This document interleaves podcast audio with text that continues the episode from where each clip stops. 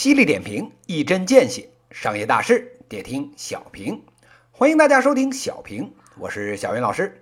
今天呢，跟大家谈一个跟吉利汽车有关的话题。这两天呢，一条呢振奋人心的消息在各位的朋友圈里刷了屏了。我国啊，这个出身民营的这个汽车企业，浙江的这个吉利控股集团。著名的这个汽车人啊，李书福一举啊，通过自己旗下的这个海外企业呢，收购了戴姆勒公司，也就是呢大家耳熟能详的这个奔驰百分之啊九点六九的股权。这件事儿一出来，国内呢立马就炸了锅了。奔驰是什么企业啊？世界最牛逼的汽车企业之一啊，德系品牌的代表，妥妥世界五百强，欧洲的老牌劲旅。逼格满满的企业，今天啊，居然被我国一个民营的企业家收购了股权。您还别觉得啊，这百分之九点多啊，看着不多，这个可一点都不一般。这首先呢，这戴姆勒这个股权呢是比较的分散。别看咱只有这百分之九点六九，这啊已经妥妥的是奔驰的第一大股东了。这是其一。这其二呢？我们收购的这个是有表决权的股权，那啥意思呢？意思啊，就是我们不止啊能分红，以后呢，我们说话在人家董事会里面这是算数的。这件事啊，在我国汽车行业的象征意义，比啊花在那个收购上那九十亿美元那是大了不止一星半点儿。说是这个火星撞地球啊，那真是啊一点都不为过。话说这个汽车人李书福啊，这两年呢是真没少干惊世骇俗的事儿。这个收购这个奔驰股份之前啊，人家零九年三月份的时候收购了呢全球第二大自动变速器公司这澳大利亚的 DSI。这一零年的时候呢，还收购了这个沃尔沃，还有啊他旗下的这个高端品牌 Polar Star。哎，到了今天为止啊，人家在这个杭州、宁波。哥德堡还有考文垂，哎，建起了四个大的研发中心，还在呢。这个上海、哥德堡、巴塞罗那还有加利福尼亚，哎，有设计中心，还有团队，加在一块儿啊，这研发人员啊超过了一万人。这样的规模，在民营企业里面，应该说啊是首屈一指的。人家吉利啊，从当年刚开始的时候，一年呢才两万辆左右的这个出货量。到了这个十六年后，哎，的今天，哎，快两百万的这个销售营收呢，快三千多亿的大集团，这个实力加上进取心，绝对啊不是盖的。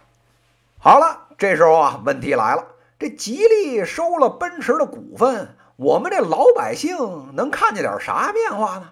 是不是以后咱买这吉利汽车，这都是奔驰的质量了呢？小云老师啊，这就笑了。这块呢，您啊就想得太远了。近期啊，您是啊看不到什么实质性的变化了。那为什么是这么说呢？您还记得沃尔沃吗？人家吉利啊收购沃尔沃的时候，那可是百分之百买下来了。就这样，双方开始合作也是啊三年之后。现如今这吉利这回只买了戴姆勒百分之十不到，再加上呢奔驰这边啊行业里人尽皆知的官僚作风。这合作呀，三年之后要能开始，大家伙儿呢就得烧高香。那咱就等个三年吧。三年之后，车这块能有什么大的变化了吗？这呀，恐怕也难。为什么这么说呢？虽说啊，这两年这个新能源车这个势头猛，但是啊，老百姓大家伙开的呢，基本啊还都是汽油车。大家都知道啊，我们敬爱的这个发改委同学。可早就不发这个汽油车的这个企业牌照了。您这个吉利要想跟戴姆勒建个新的汽油车的牌子，那是根本没戏。再加上呢，早在这个吉利入股之前，人戴姆勒跟北汽集团好的都快穿一条裤子了。且别说这个戴姆勒啊，拿着快百分之四十的北汽 H 五的股份，这两年啊，两家这个资产买卖加上呢共同投资的钱，这加起来快两百亿了。您忽然一个民营的吉利扯了进来，准备跟这北汽这老牌国企是准备怎么个撕逼法啊？所以啊，这里边的格局变动，小于老师琢磨着，大家基本上就看不见。那汽油车看不见变化，那新能源车咋样呢？如果大家的关注点是销量的话，哎，我估计啊啊，大家还是死了这条心吧。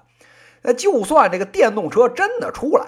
按照当年啊，奥迪还有上汽闹出的那档子事儿的这个套路，八成啊是贴吉利的标呢卖不出去，贴奔驰的标呢，这 4S 店就要造反，这两难的处境啊，落谁谁都得喝一壶。那这收购以后，两家具体的这合作点究竟在什么地方呢？这个事儿啊，依着小云老师看，恐怕还是得往研发呀，还有供应链啊这些幕后的部分来引。那这幕后的事儿拼的呀，就是厚积薄发，不沉淀个七八年，消费者这头大家怕是见不到什么花活了。所以啊，这九十亿美元到底换了点啥？大家不妨和小云老师一起等着这个吉利业绩的发布会上好好问一问，看看李大师怎么回复吧。以上呢就是今天资讯的内容，犀利点评，一针见血，商业大事得听小平。各位听友，我们下期再见。